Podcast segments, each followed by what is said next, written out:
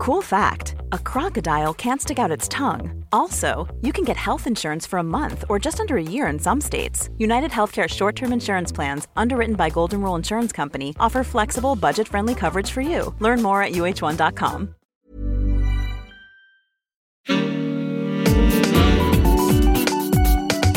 Queer as Berlin. Der Schwule Hauptstadt Podcast mit Michael Mayer. Hallo Jutta. Hallo Edith. Ach, schön, dass du Zeit hast. Ja. Jutta, du hast also das Original Fuji-Rezept erfunden. Ja. Wie ist denn das eigentlich? Wie setzt sich denn jetzt so ein Original Fuji zusammen? Das habe ich 1972 erfunden. Hier stehen die Originalzutaten. Ganz wichtig ist Trendy Cola. Ja. Keine andere, nur Trendy Cola und natürlich der Chantre. Chantre. Chantre. Und die Mischung ist 80-20. Na, dann werde ich uns mal so einen kleinen Fuji fertig machen, meine Damen und Herren, nicht? Du schenkst ja gerne mal Natürlich. ein. Ich mach's ja nur jeden Tag. Bin froh, wenn mal jemand Na ja, anders macht. klar, sicher. Ja, ihr habt sicher erkannt, das war Edith Schröder alias Ades Zabel beim Fuji-Wachen. Und damit herzlich willkommen zu einer neuen Folge von Queer as Berlin. Und nun ist er da, Ades Zabel. Hallo Ades. Ja, hallo. Freue mich sehr, dass du Zeit gefunden hast. Also um es jetzt mal aufzuklären, Fuji trinken wir jetzt nicht. Es ist jetzt noch ein bisschen früh am Tag, aber wir haben beim, beim Kaffee und beim Wasser. Ähm, aber ich würde gerne mal so anfangen. Und zwar, nun ist ja diese Figur Edith Schröder ja so ein bisschen so eine ja, so ein Denkmal oder so eine, so eine Würdigung von dem Bezirk Neukölln. Jetzt Ja. habe ich aber gelesen, dass du ja gar nicht ursprünglich aus Berlin-Neukölln kommst. Wie kam es denn dazu, dass du dich quasi so diesem, ich sag mal, diesem Bezirk Berlin-Neukölln so gewidmet hast? Ähm, naja, eigentlich komme ich ja aus Spandau. Ne? Aus Haselhorst habe ich Ja, gelesen. noch, das ist ja noch ein bisschen Da kleiner kommen wir gleich noch noch zu. abgelegener. ähm, ja, und äh, die Edith Schröder, die gibt es schon länger. Ich habe ja irgendwie angefangen mit Super 8 Filmen und da tauchte Edith Schröder schon mal auf. Und ich habe dann ja wirklich mal in Neukölln gewohnt. Äh, viele Jahre und äh, mit meinem damaligen Partner Hotte, Olaf Fried. Und da ist dann die Edith äh, auf die Bühne gekommen und dann lebte sie halt auch in Neukölln und seitdem ist die da nicht mehr weg. Ist das eigentlich auch so, ich meine, gut, nun ist die Figur ja sowieso jetzt so ein, wie soll ich sagen, also ich meine es jetzt ganz positiv, so eine Klischeefigur jetzt Ja. sowieso, aber war eigentlich das so ein, gab es eigentlich so eine, eine wirkliche Edith Schröder? Nee, oder ist einfach zusammengepackt aus vielen Figuren? Naja, damals, als wir diese Super 8 Filme gemacht haben, da war ich ja irgendwie Anfang 20 und da waren so die Vorlagen, also die Eltern, Verwandte, Bekannte, also da gab es jetzt nicht eine, ex, also eine einzelne Person, sondern einfach aus den Beobachtungen, die man damals so gemacht hat, ist die entstanden. Und die ist natürlich immer weiterentwickelt worden heutzutage. Ne? Naja, es gibt ja viele Edith Schröders, glaube ich, Ja. ne, so in Neukölln, aber nicht nur in Neukölln. Nee, eigentlich überall. Also ich habe letztlich mal in Angermünde, da bin ich umgestiegen mit der Bahn, auch eine Dame gesehen, die auch gerne Leggings trug. Auch eigentlich nicht mehr in dem Alter, äh, wo sie dafür geeignet war. Und also so modische Entgleisung gibt's überall. Ja, und auch vor allem 30 Jahre nach der Erfindung von dieser Figur gibt es die auch immer noch. Ja, so, ja, ne? klar. Also es Ist ein Klassiker, Ist ein Bauhaus. Klassiker. Aber ich würde dich gerne mal fragen, und zwar, ähm, weil wir da gerade drüber gesprochen haben, also Haselhorst, das muss man ja erklären für all die Hörer, die es nicht wissen. Also es liegt noch hinter Spandau. Ich glaube, ich war in meinem Leben noch nie in Haselhorst. ne? Ach so, nee, nee, das liegt zwischen Siemensstadt äh, und Spandau. Ach so, okay. Ähm, und da gibt's ähm, auch eine Bauhaussiedlung. Und zwar die letzte, die gebaut wurde. Da waren dann schon die Nazis dran. Äh, das ist die Reichsforschungssiedlung. Da haben aber meine Oma gewohnt und so. Das ist irgendwie eine der größten Bauprojekte von der Weimarer Republik, die dann aber eben dann nach der Machtergreifung erst fertig geworden sind. Deswegen kennt die niemand. Okay, aber was wurden da geforscht? Die Reichsforschungssiedlung? haben äh, daran geforscht, wie man äh, günstig Häuser baut. Die haben, das sind irgendwie da in fünf Ah. Jahren 3000 Wohnungen gebaut worden. Also die Platte der Nazis sozusagen. Nee, eben nicht. Das ist von der Weimarer Republik. Und die Nazis haben es dann halt, äh, also die haben das noch vollendet. Äh, Ach so, dann okay, Ist ja. es aber gar nicht mehr so in den Medien. Diese anderen Siedlungen sind ja alle viel bekannter. Ja. Wir haben dabei in so 50er Jahre Häusern gewohnt. Die Fortsetzung von dieser Siedlung. Ja, Ich finde es ganz interessant, weil, weil ich bin auch so ein, so ein, so ein, so ein, so ein äh, ich wollte schon sagen Zonenrandkind, nee, aber, aber also Außenbezirkskind, weil Lichtenrade, Ja. Lichtenrade ist, glaube ich, so aufregend wie Berlin-Haselhorst, glaube ich. Durchaus.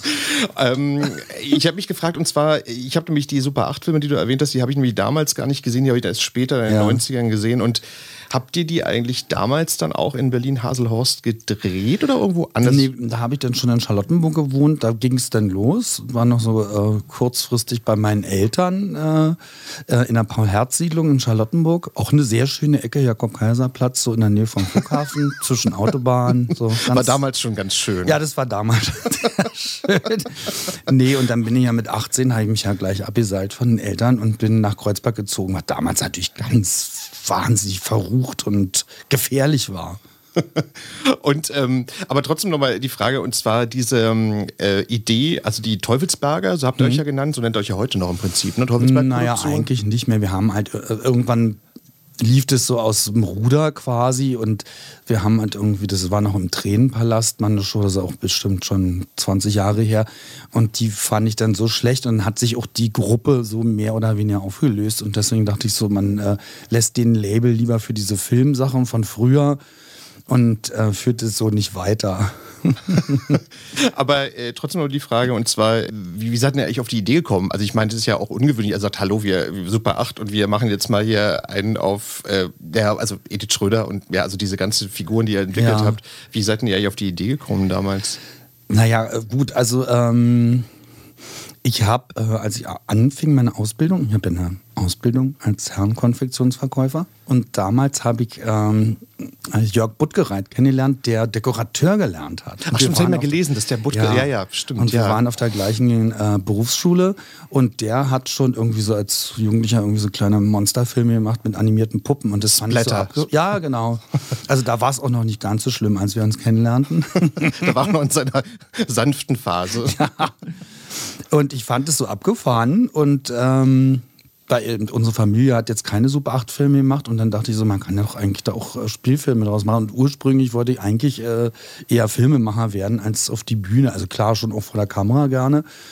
Ähm, ja, und dann hat sich das dann doch anders entwickelt. Und damals irgendwie war die Idee von Paramount auf Teufelsberg das fand irgendwie, habe überlegt, wie, was man für einen Namen äh, der Sache geben könnte. Ah, du meinst wegen diesem Berg, der bei Paramount immer da. Ja, ja, genau. Das war Vorspann. So ja, genau. So war das. Die Vorlage so, hm, hier gibt es hier einen Berg. Also wir hatten natürlich nicht Kreuzberg-Filmproduktionen, äh, weil ich ja. da nicht wohnte.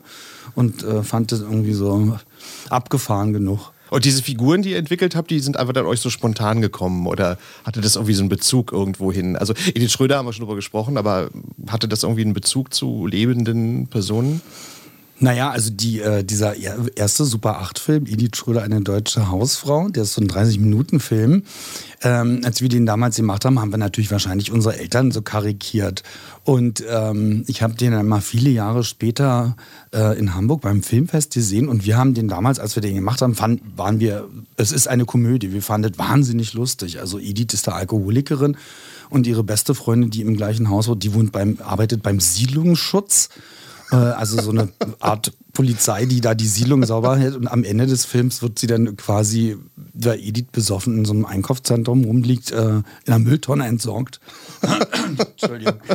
Äh, also eigentlich, und ich saß da in diesem Filmfest und dachte, meine Güte, ist ja eine wahnsinnig düstere Geschichte und auch so, also ich war selber so, ach du.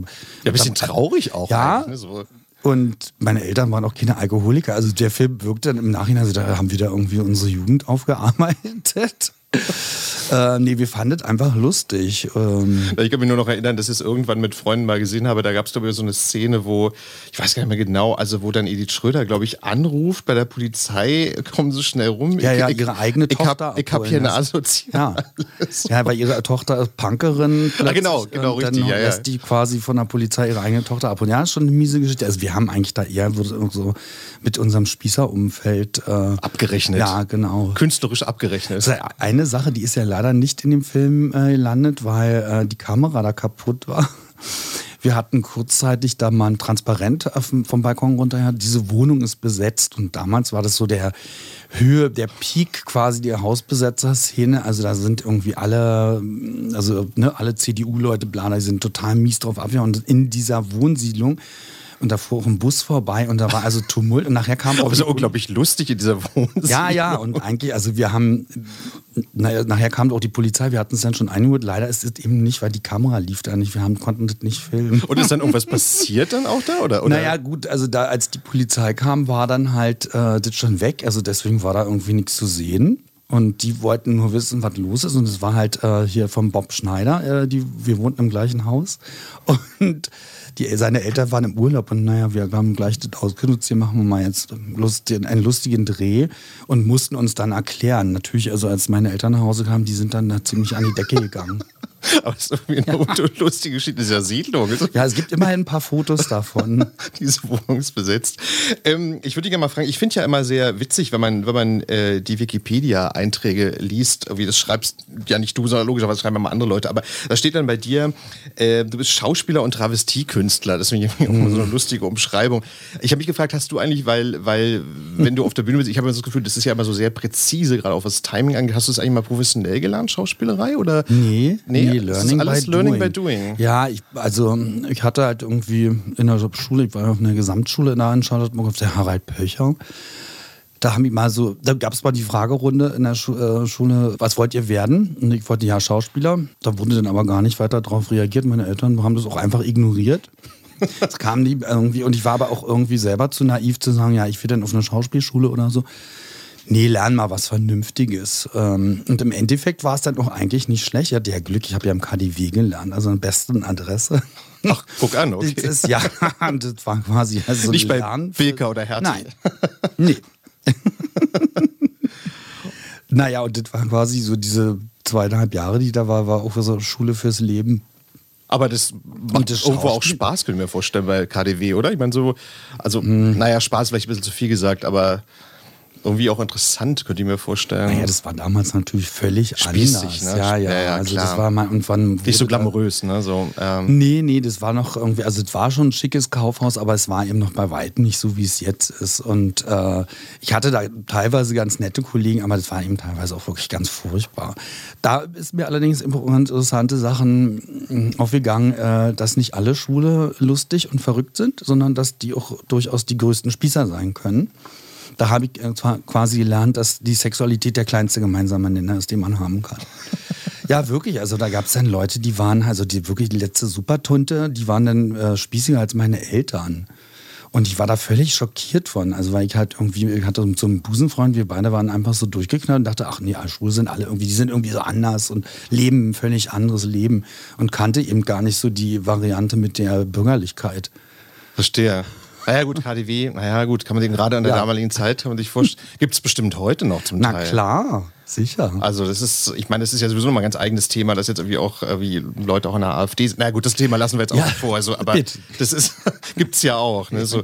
ähm, aber ich würde dich gerne mal fragen, und zwar, äh, das hat ja heute schon vergessen, du hast ja auch Filmrollen gehabt, also unter anderem Kondom des Grauens, ja. 16 Uhr, nee, stimmt gar nicht, 18.15 Uhr ab Ostkreuz. Ja. Nicht 16.50 Uhr ab Paddington, sondern 18 Uhr.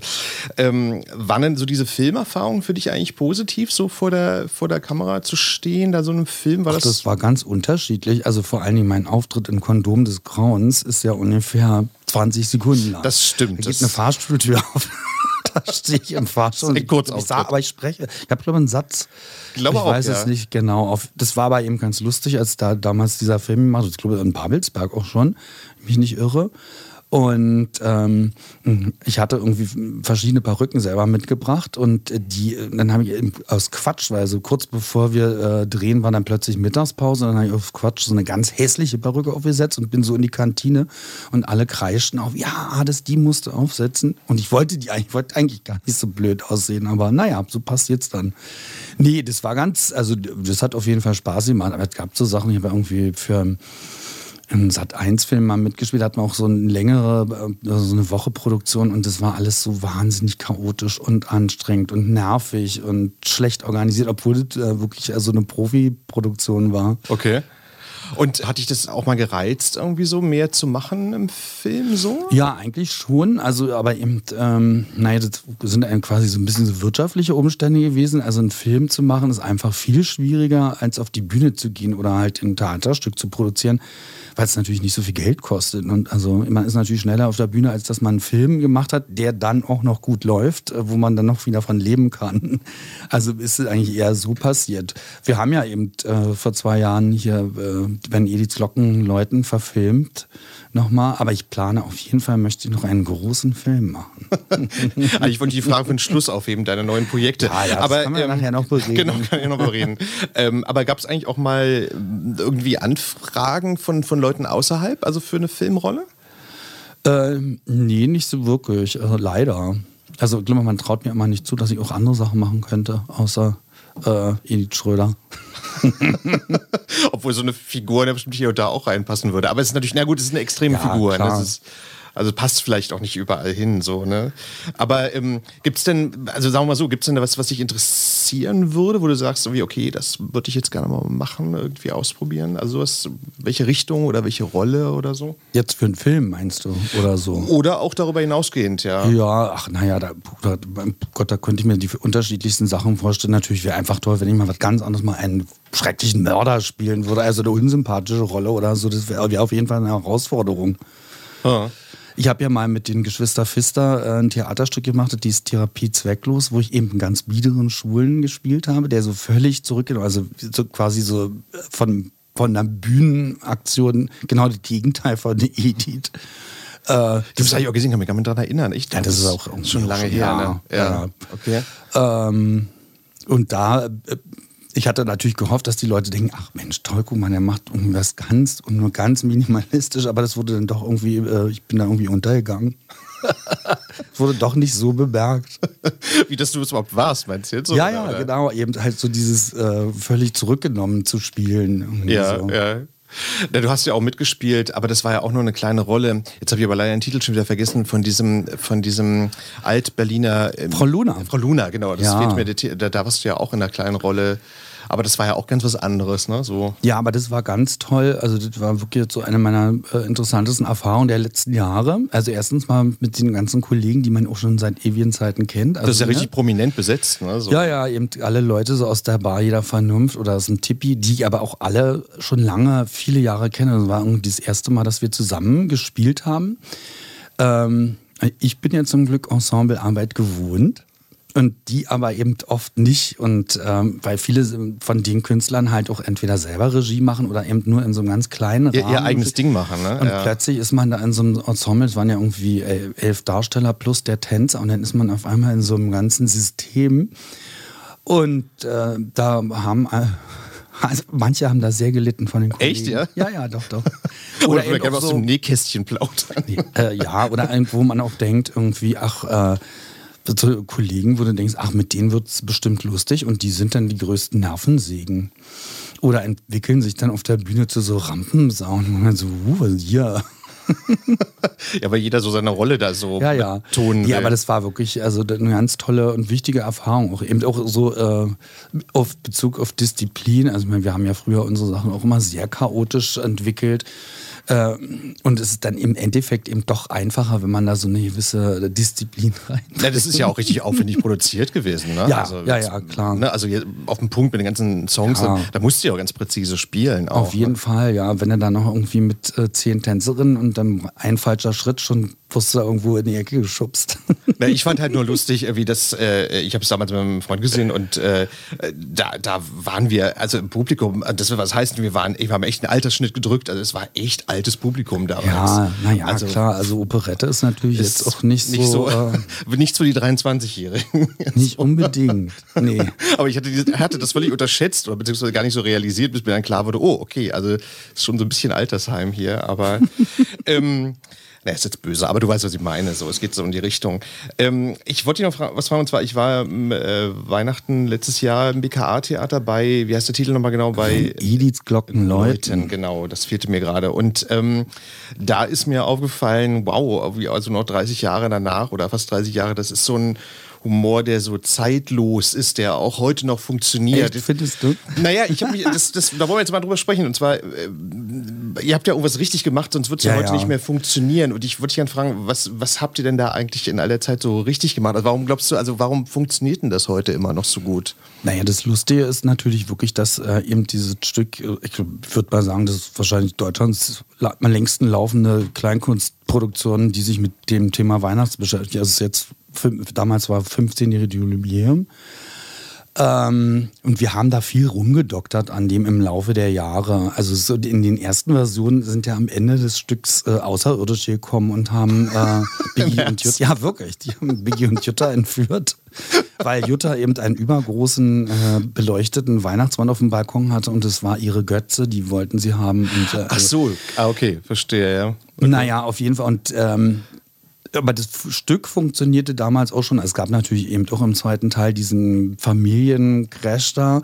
Ähm, und dann haben wir uns eben entschlossen, wir machen da eben nur noch so eine Familienstory draus, dass am Ende wieder irgendwie alle zusammenkommen. Und wir haben halt gerade in den letzten paar Jahren halt sehr viel dran gearbeitet, immer wieder nochmal drüber gegangen und unnütze Witze weggemacht oder so ein bisschen gekürzt. Und ähm, wir haben ja einen Regisseur, wir hatten ja eben zu dem Jubiläum bei unser Anliegen, wir müssen dann nochmal äh, quasi sauber machen.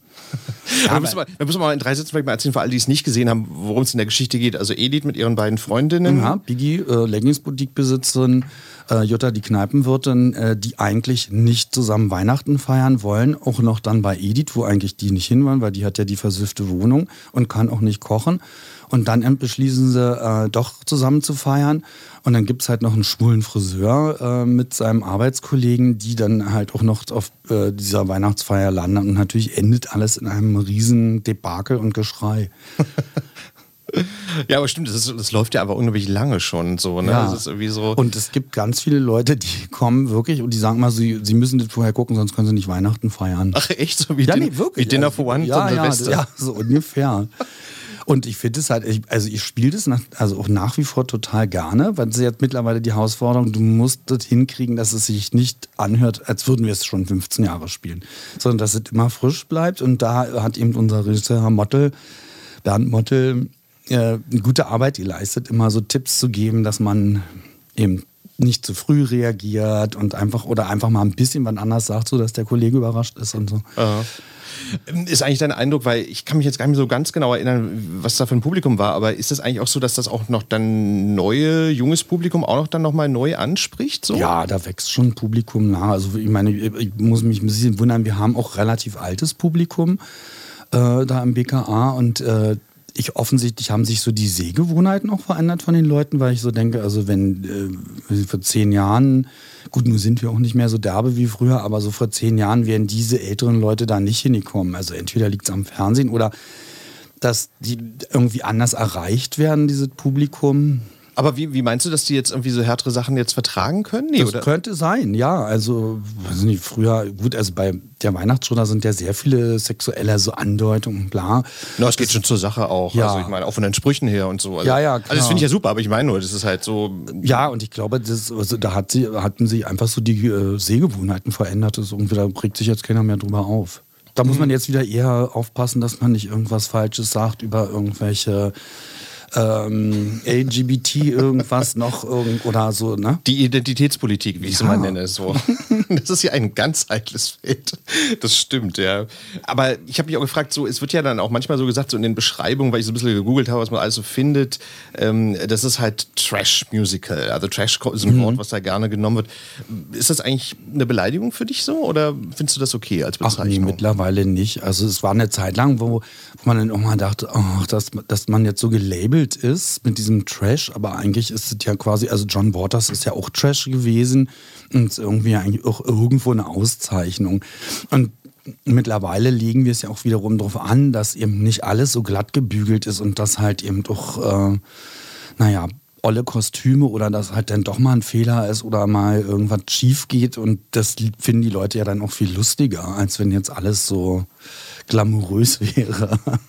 Ist es eigentlich so auch dein Eindruck, dass, dass man das so manchmal vermisst? Also, weil ich so den Eindruck habe, das gilt ja für viele Bereiche, also nicht nur fürs Theater, sondern auch für Film. So, also, ich finde, vieles ist so, so ein bisschen glatt gebügelt. Also, nicht im Sinne von, dass es keine interessanten ah. Stücke oder Filme gäbe ja. oder so, aber ich finde, vieles ist so ein bisschen glatt geworden. Oder aber man hat sich vielleicht schon dran gewöhnt und hätte es früher, wäre es vielleicht noch ein Aufreger gewesen mhm. oder so. Aber wie ist so dein Eindruck da? Also, na gut, da kommt es dann immer drauf an, auf die Künstler. Ne? Ich habe ja auch mal beim Soloprogramm gemacht, da gab es da so eine kleine Video, wie so eine Mini-Fernsehserie, Alle lieben Mutti.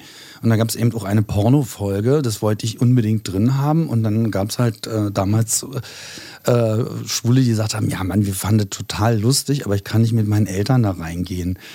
Also das ist dann halt immer so die Frage, äh, wie weit man die Leute provozieren will. Ähm, klar, ich denke natürlich jetzt auch immer drüber nach. Äh, ich möchte ja, dass auch die Hütte voll ist und dass es jetzt nicht nur ein Kunstpublikum anspricht. Ne? Also, dass also die Leute schockiert sind, ja. Ja, da überlegt man sich dann schon ein bisschen, was man so macht. Also, aber wir sind eigentlich jetzt nicht bis jetzt, dass wir denken, so, nee, es muss alles gefälliger sein. Klar, das. Ja. Ich kann mich nur erinnern, vor ein paar Jahren, aber das ist ja dann, das betrifft ja dann so die Clubszene, aber dass Nina Queer mal, ich glaube, es war eine Party von Nina Queer, die hat dann mal auf einer Party so ganz, ich fand das ganz ekelhaft, so ganz schlimme Trash- Heteropornos hm. gezeigt, irgendwie Ja, so, auf so ja. kleinen. Und, ich war so, und das erste Mal, wo du denkst, du kannst dich schockiert sein, du hast so, nee, da, da kannst du jetzt ich nicht hingucken, weil es einfach so ekelhaft war. Irgendwie. Aber gut, ich meine, als Schockeffekt hat es funktioniert. so. ähm, aber ich wollte dich noch was fragen, und zwar mir ist aufgefallen, äh, da, da kommt ja auch so ein, ein kleiner Gag vor oder mehrere Male, wo du dann so Bezug nimmst auf äh, West-Berlin in dem Stück, in dem Weihnachtsstück. Ähm, ich habe mich dann gefragt, okay, also wenn man jetzt so Nachgeborener ist, also die Teilung jetzt gar nicht mehr kennt, ist das eigentlich so ein Gag, den man heute noch so gut machen? Weil ich dachte, okay, also West-Berlin, okay, klar gibt es noch West-Berlin in Anführungszeichen, Ja, ja. aber das eigentlich so, ist das ja so ein Gag, der so vor, ja, du weißt, was ich meine, also funktioniert so ein Gag eigentlich heute noch so Naja, das, also gerade das ist jetzt wirklich echt so eine lustige Geschichte, weil also die Figuren sind ja so angelegt. Das ist ja vor allen Dingen unsere Jutta, die immer wettert gegen die Ossis, äh, wobei sie ja gar nicht rüberfährt in den Osten. Ne? Die, in dem Stück sagt sie ja, sie ist das erste Mal seit 89 wieder drüben gewesen, um äh, Weihnachtsdekoration. Äh, Das gibt es, glaube ich, auch wirklich so Leute. ja, bestimmt. Genau, und das äh, ist es, und das persiflieren wir natürlich. Und äh, es gab auch mal so eine Zeit, wo die Leute so sagen, wo dann kommt mal so eine E-Mail, ja, reicht jetzt mal mit den Ossi-Witzen. Ähm, und ich selber in meinem Freundeskreis habe, also ich würde mal sagen, so 50-50. Also ich kenne, also habe auch Freunde eben, die aus der ehemaligen DDR sind. Und die finden es durchaus lustig, äh, ne? irgendwie dieses, äh, naja gut, und es gibt natürlich auch immer so Veranstaltungen eben in Westberlin, wo eben quasi nochmal die da alle zusammenkommen, die sie so hochgehalten haben. Ähm, Klar, wenn man nachgewachsen ist, kann es sein, dass man diesen Witz dann nicht mehr versteht. Aber bis jetzt funktioniert es immer. Ich freue mich schon, dieses Jahr ist dann quasi Jubiläum. ne? Ja, ja, das ist ja Jutta kann dann sagen, 30 ich weiß, seit Jahre? 30 Jahren nicht. Also ich komme bestimmt, das ist, das ist irgendwie super. Also ich, alle Hörer, also ich kann es wirklich empfehlen, wenn man sozusagen Weihnachten einleiten will. Ihr macht es ja, glaube ich, auch eine Woche vorher Weihnachten geht's los. Nee, oder zwei, Nee, also zwei Ende November, Ende November sogar 26. schon. schon, ja. ja. okay. Ähm, ich wollte dich noch fragen, und zwar du trittst ja auch, also ich glaube jetzt nicht mit der Show, aber du trittst ja auch manchmal in anderen Städten auf. In Hamburg, in Köln und so. Mm, Machst du da eigentlich überhaupt nichts in Bezug auf Berlin oder, oder, oder hat es dann schon auch noch was mit Berlin zu tun? Weil, weil ich, ich hatte so den Gedanken, als ich gesehen habe, okay, wenn man das jetzt irgendwie aufführen würde in Hamburg oder in Köln oder welcher anderen Stadt, wie auch immer, das würde man, glaube ich, dann gar nicht so richtig verstehen, weil vieles dann auch sich aber so auf Berlin bezieht auch. Ähm, Naja, es gibt dann äh, höchstens eigentlich das Problem, wenn es einfach so ganz konkrete Sachen sind. Also wenn halt man irgendwie sagt, so der Hermannplatz oder so, also so eben so ganz spezifische Sachen. Ansonsten, wir haben mal, äh, als wir so eine der ersten Male in Hamburg im Schmidt aufgetreten sind, da haben wir den, äh, gab es eine kleine Erklärung über Neukölln. Also quasi so ein Handzettel. Echt? Ja, wie der, wurde der Bezirk erklärt. Hat Biggie sehr schön was geschrieben zu. Ähm, ansonsten denke ich immer so, also wir, wie gesagt, wenn wir auch woanders aufgetreten sind, ähm, versuchen wir mal zu gucken, äh, fragen mal die Veranstalter, gibt es hier einen Bezirk, der eben so ähnlich ist, dass man dann halt so ein bisschen den Leuten erklären kann? Und äh, ähm, dann verstehen sie eigentlich auch immer halt, ne, so dieses äh, drei Hausfrauen, die kann es auch in anderen Städten geben. Die Absolut. Berlinern halt natürlich. Ja, dann. ja, klar. Obwohl ich weiß gar nicht, in Hamburg, was wäre Hamburg, Harburg, ich weiß, was wäre eigentlich in Hamburg? Ich weiß, weiß gar nicht. Was Ja, da gibt es da irgendwie die Horner Rampe und äh, Wandsbecker Markt ist Ach, irgendwas. Markt. Also so gut kenne ich mich in Hamburg auch nicht aus. Okay, ja, ja, weil, nee, ich, das war nur meine Frage, weil das muss man ja wirklich dann, dann erklären. Und ähm, wenn du dann da auftrittst oder wenn ihr dann da auftretet, ist eigentlich das Publikum dann irgendwie ein anderes? Also ich meine, logischerweise sind es die Berliner, aber reagieren die dann auch anders? Oder? Naja, in Hamburg ähm, sind wir halt auch relativ selten. Da kommt dann eher auch so die Szene. Und äh, da ist äh, durchaus, gibt es deutlich mehr Euphorie als in Berlin dann manchmal. Ach, echt, Ja, aber die ja? Leute sich so freuen, dass wir mal da sind. Aber so, kennt man es schon. aber das heißt mit anderen Worten, äh, genau, also ich kenne mir dann über die Grenzen Berlins hinaus. Ja, schon, klar. Und, und da wir nicht so viel unterwegs sind, einfach weil es zu schwierig ist, irgendwie mit vier Leuten, zwei Techniker und so, und da schreiten immer die Veranstalter zurück vor.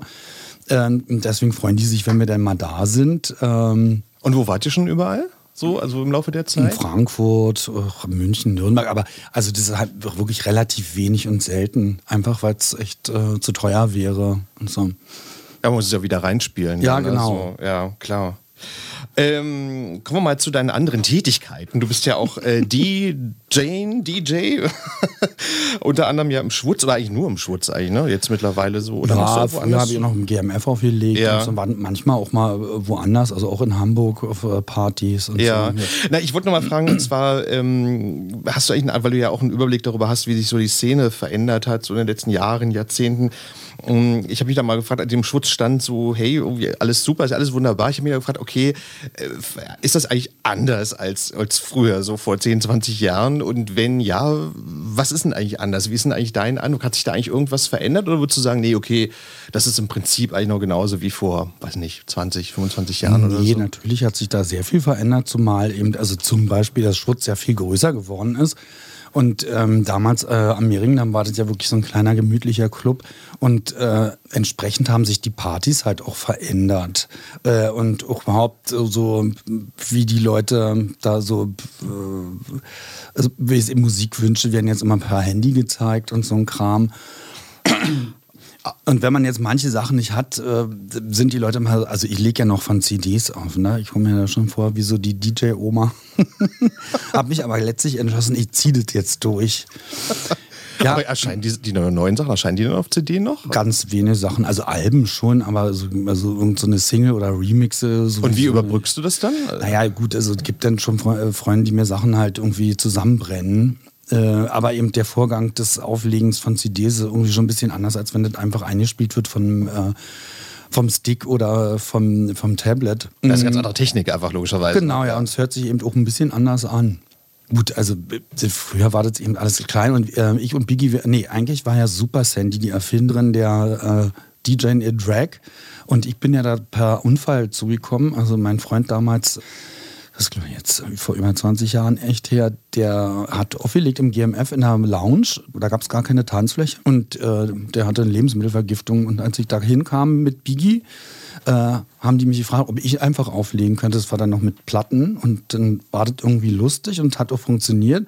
Und dann habe ich die damals gefragt, ob ich nicht mal mit Biggie zusammen, wir legen unsere Lieblingslieder auf in, im Fummel. Und das funktionierte dann so super und äh, so fing das überhaupt an.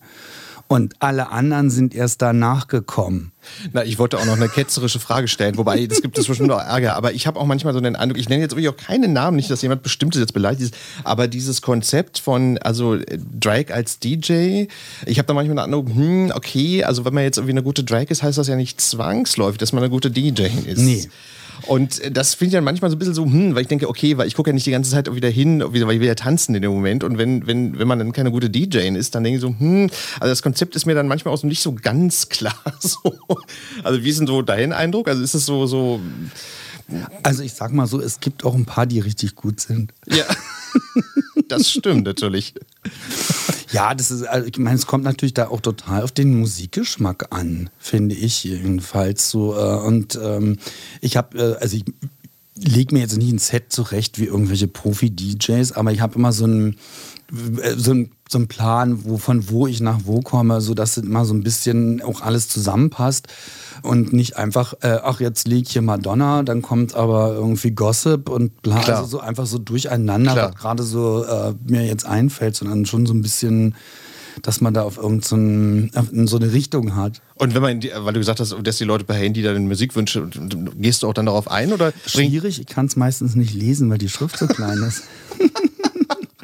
Abgesehen davon hasse ich Wünsche. ja, ist schrecklich. Also, aber das ist halt auch- DJs Albtraum so ein ja, bisschen. na, also, als ich habe ja mal wirklich ganz, also ewig lange im GMF aufgelegt, da ging das dann einfach auch los mit dieser ewigen Wünscherei und ich habe dann mal, ich hatte dann mal einen Zettel geschrieben.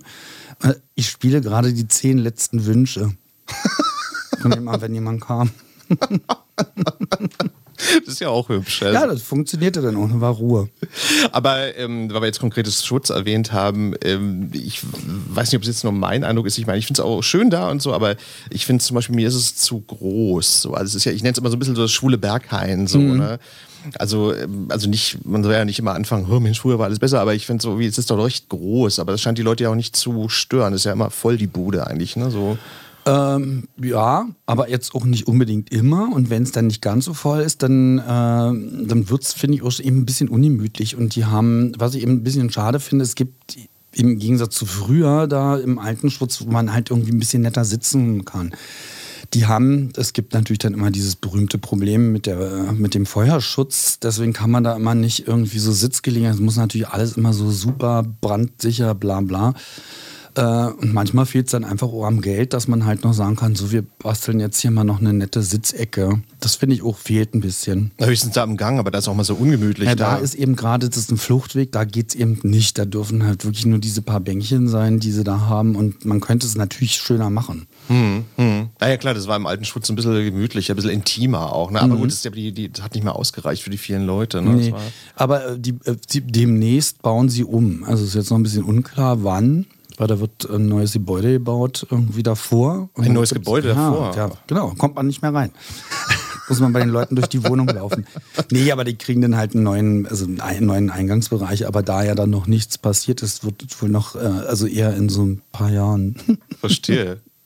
Ähm, ich würde gerne mal noch am Schluss mal den privaten Artist Stabel mal kennenlernen. Und zwar, ähm, du bist ja unglaublich umtriebig so mit allem, was du tust. Ähm, ist es eigentlich so, dass dir das manchmal auch so ein bisschen zu viel wird und sagst, hey, ich brauche mal jetzt drei Tage Auszeit, keine Szene, keine vielen Leute um mich rum und nur für mich so? Wie, wie, wie, wie bist du da privat manchmal? Ja, ja, das äh, wächst mir schon manchmal beim Kopf. Aber es gibt auch immer wieder schöne Szenen. Letztlich bin ich gerade zum BKA äh, gelaufen, da kam eine Frau mit einer älteren Dame, die im Rollstuhl saß, aus dem Optiker und die krakeelte mir dann so hinterher, Mensch, du bist doch Artis Zabel. Äh, und dann sagte sie noch, sie waren in, die, waren in den Shows und so, da freue ich mich natürlich drüber.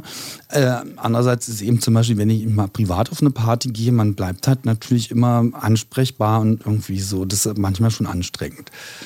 Also die Leute glauben, die kennen dich gut, so meinst du, und die sprechen dich dann gleich an, oder? oder? Ja, aber da, das finde ich ja eigentlich immer nicht schlimm. Äh, blöd wird es nur, wenn Leute irgendwie, also es gab mal so, ich war mal im Berghain und dann fragte mich jemand an der Bar, wo es dann meine Karten zu kaufen gäbe. Und ich äh, so, wie, hast du schon mal vom Internet gehört? und dann kam ihm so, nee, sag mal im Ernst. Und dann dachte ich so, also, okay. ich, Entschuldigung, ich bin hier privat. Keine Ahnung, wo es die Karten gibt. da ist es ja, gibt ja so einen ganz lustigen, äh, so ein bisschen Klischee, aber, aber dass so viele Comedians oder Satiriker, was auch immer, dass die dann privat so ganz ernste Menschen sind. Das finde ich immer nee, ein bisschen. Ich bin privat auch lustig. good for you. Das wollte ich, wollte ich fragen halt. Weil es gibt so, ich glaube, sind ganz ernste Leute dann zum Teil auch. Also Charlie Chaplin soll ja ein ganz ernster Mensch auch gewesen sein, angeblich ja. so. Wundert mich dann immer so ein bisschen, aber das ist wahrscheinlich so die Abgrenzung zum Beruf oder so, mhm. oder keine Ahnung. Nee, also bei mir kriegen meine Freunde auch ab und zu mal vielleicht einen Spruch, wenn mir was Lustiges einfällt. Ich habe gelesen, du hast in Brandenburg in ja. Anwesen, also Anwesen vielleicht ein bisschen zu viel gesagt, aber in Doch, Haus, natürlich. Ein Anwesen. ein Schloss in Brandenburg. Nee, also ein Schloss ist das nicht. Aber ich habe mich nur gefragt, ich fand das so lustig. So, okay, so der private Adis Zabel, wenn er dann entspannen will, ist er dann irgendwie mit den Fingern im, in der Erde und ja. Möhren, züchtet Möhren und Rosen und, und oder, oder so. so stimmt sogar ungefähr. Äh, nee, das ist ein altes Bauernhaus von 1948. Also, also, und es ist zum Glück keine Bruchbude gewesen, sondern noch in einem ganz hübschen Zustand. Mit einem recht großen Grundstück. Ähm, und es ist aber ein Schnäppchen gewesen. Also nicht, dass sie denken, ich hätte da wahnsinnig viel Geld ausgegeben für. Okay. Und es ist wirklich toll. Also mittlerweile, ähm, also hätte man mir vor, weiß nicht, so acht Jahren gesagt, du hast mal ein Haus auf, und ja, ihr spinnt wohl, weil ich da aber auch noch so eine Partymaus war. Und mittlerweile liebe ich das aber sehr. Da, also ich fahre also auch total entspannt. Ne, so. Ja, ja, ja. Und es ist halt wirklich. Äh, ich habe jetzt neue Probleme. Es regnet nicht in Brandenburg. Meine Pflanzen muss dann, oh Gott, meine Pflanzen. ja klar, das, ich meine, Berlin und Brandenburg ja, ja. versteppt, wie man so ja, sagt. Ja, es, es regnet nicht. Ich war ja letzt, gerade letztlich draußen gewesen und dachte, oh Gott, diese Tanne sieht jetzt, aber die kann demnächst mal weg. Ja, da, musst du dir, da musst du dir dann halt einen gut aussehenden, muskulösen Gärtner anschaffen, mm. der das dann für dich macht. Der kostet natürlich wieder Geld. Ähm, hast du denn, ähm, jetzt kommen wir zurück zum Anfang, hast du denn jetzt noch so konkrete neue Projekte, also was man von dir vielleicht möglicherweise noch nicht so kennt? Oder ähm, Ist da irgendwas in der Pipeline, wovon wir jetzt, oder worüber du jetzt sprechen kannst? Naja, wir machen äh, nächstes Jahr eine neue Produktion wieder. Jetzt haben wir ja Fly Edit Fly abgespielt und äh, sind gerade schon am Schreiben. Ähm, das wird dann natürlich wieder so hoffentlich in der Art werden, wie wir unsere Sachen machen. Ähm, dann habe ich ähm, ja, Benedikt Eichhorn von Pigo und Eichhorn, der hat ein Stück geschrieben, das ist halt eine sehr crazy Geschichte, äh, wo es um ein Raumschiff geht, was den Raummüll einsammelt. Da Okay. hätte ich dann eine männliche Rolle. Das ist aber halt noch alles so, äh, also es gibt nur ein Skript. Das finde ich aber ganz interessant, habe aber eben äh, ihm schon quasi so meine Bedenken, weil also wenn ich jetzt mal plötzlich was völlig anderes machen würde, äh, wären die Leute natürlich verunsichert. Also man kann dann das nur parallel machen. Aber es klingt ja interessant, es klingt ja so nach Ja, ja, um, Umweltschutz und Klimaschutz. Ja, also der hat da, er hat da sehr viele Ideen reingepackt und das finde ich ganz spannend. Ich hätte auch, äh, ich wüsste schon zwei Leute, mit denen ich das gerne machen würde. Ähm, das ist aber wirklich noch nicht spruchreif. Ich denke mal, da werden wir noch eine Weile brauchen, bis man da mal so ein bisschen weiter dran gearbeitet hat. Also es gibt eine neue Produktion und ich würde halt eben gerne noch mal einen Film machen. Gerne irgendwie jemand mit, irgendwas mit Edith. Edith thematisieren. Da würde ich aber eben, äh, da möchte ich gerne selber Regie machen und auch nachher den Schnitt beaufsichtigen. Klar, da Weil will wir man mussten nicht. eben bei den anderen Filmen immer irgendwie Kompromisse machen. Entweder weil nicht genug Geld da war oder eben einfach überfordert und bla.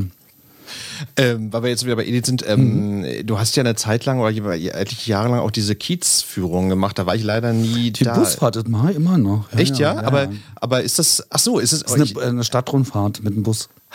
Ah, okay, weil ich hatte gedacht, dass du dazwischen da die eingestellt hättest oder so. Oder, Mhm. Nö, äh, nö, mache ich. Also ich mache es nicht mehr so oft. Jutta macht das auch übrigens. Äh, und aber ihr macht zusammen, oder? oder? Nee, nee, äh, da- ja, jeder zu seiner eigenen Fahrt da. Das ist irgendwie Comedy im Bus. ähm, Und das ist ganz lustig. Also, Und fahrt ihr denn nur durch Neukölln oder durch ganz Berlin? ähm, naja, also ich und Jutta, wir machen sie äh, hauptsächlich die Neukölln-Tour und die anderen Künstler fahren woanders lang. Also nach Morbid oder so. Ich, ich weiß es gar nicht so genau. Ah, okay.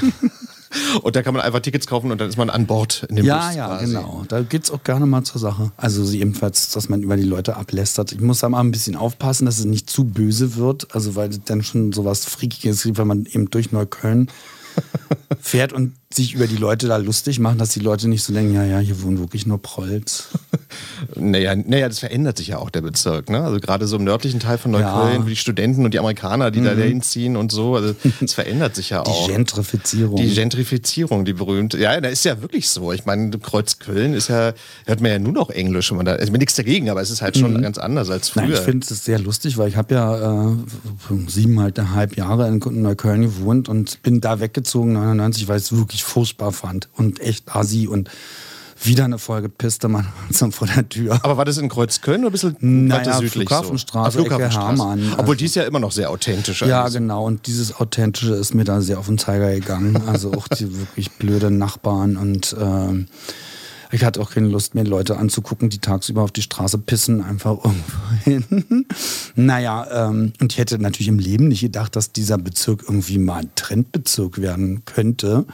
Und das Lustige war, als ähm, so eine kleine Anekdote, als ich die äh, ersten Gespräche zu Edith äh, Schröder-Kiez-Disco hatte mit dem Schwutz, fahren wir in besagter Flughafenstraße in so einem hippen Italiener, der auf dem Hinterhof ist, irgendwie so die Londeria oder whatever. Also eben Ach, ich glaube, das ist Le Le Lebanderia Ja, ja, Vecchia. ja, genau. Die alte Wäscherei, genau. da und war ich auch mal. Ja. äh, bieten also abends total schick und tagsüber gibt es dann irgendwie immer so ein nettes äh, Mittagessen günstig. Und da bin ich dann eben zu- zurück zum U-Bahnhof Bodinstraße, wo jemand unten gerade am Ende der Treppe äh, stand und in das ähm, Ablaufgitter pisste. Und dann dachte ich, ach Gott sei Dank, Neukölln hat sich doch noch nicht so verändert. Ja, eine Freundin von mir, die wohnt in der Nähe von der Schönleinstraße, die erzählt Ja, auch. na, da ist nur auch wirklich krass. Also ich kenne ja auch Freunde, da ist ja jetzt der neue Drogenumschlagplatz. Absolut, weil, weil es sich vom Cottbusser Tor verlagert hat, sozusagen eine Station weiter. Ja, ja, also Neukölln ist schon noch sehr authentisch. Mhm. Ja. Also, also oft nicht überall, aber es ist. Äh, das danke dir sehr für deinen Besuch hier im Studio. Jetzt wollen wir am Schluss noch mal hinweisen auf, ähm, also Dezember ist ja wieder das Wenn Weihnachts... Ediths Glocken läuten, dann kommt noch die Silvestershow, Hallo 2020. Okay. Machen wir diesmal ein bisschen auf 20er Jahre. Ach echt, ja? Okay. Kann mal gucken. Ja, ich wünsche euch alles Gute. Dir persönlich auch alles Danke. Gute. Danke für den Besuch hier. Das war's mit der neuen Folge von Queer as Berlin. Besucht auch unsere Facebook-Seite. Da informieren wir euch über neue Gäste, die neuen Folgen. Da könnt ihr alles nachlesen, was ihr wissen müsst zum Podcast. Danke, dass du hier warst und Ja, war schön. ja bis dann. Tschüssi. Queer as Berlin. Der Schwule Hauptstadt Podcast mit Michael Mayer.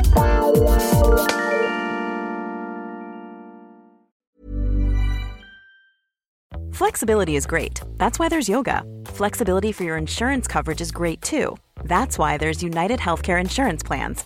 Underwritten by Golden Rule Insurance Company, United Healthcare Insurance Plans offer flexible, budget friendly coverage for medical, vision, dental, and more.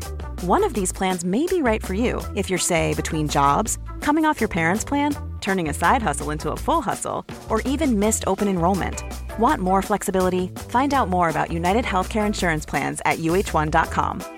Mom deserves the best, and there's no better place to shop for Mother's Day than Whole Foods Market. They're your destination for unbeatable savings, from premium gifts to show-stopping flowers and irresistible desserts. Start by saving 33% with Prime on all body care and candles. Then get a 15-stem bunch of tulips for just $9.99 each with Prime. Round out Mom's menu with festive rosé, irresistible berry chantilly cake, and more special treats. Come celebrate Mother's Day at Whole Foods Market.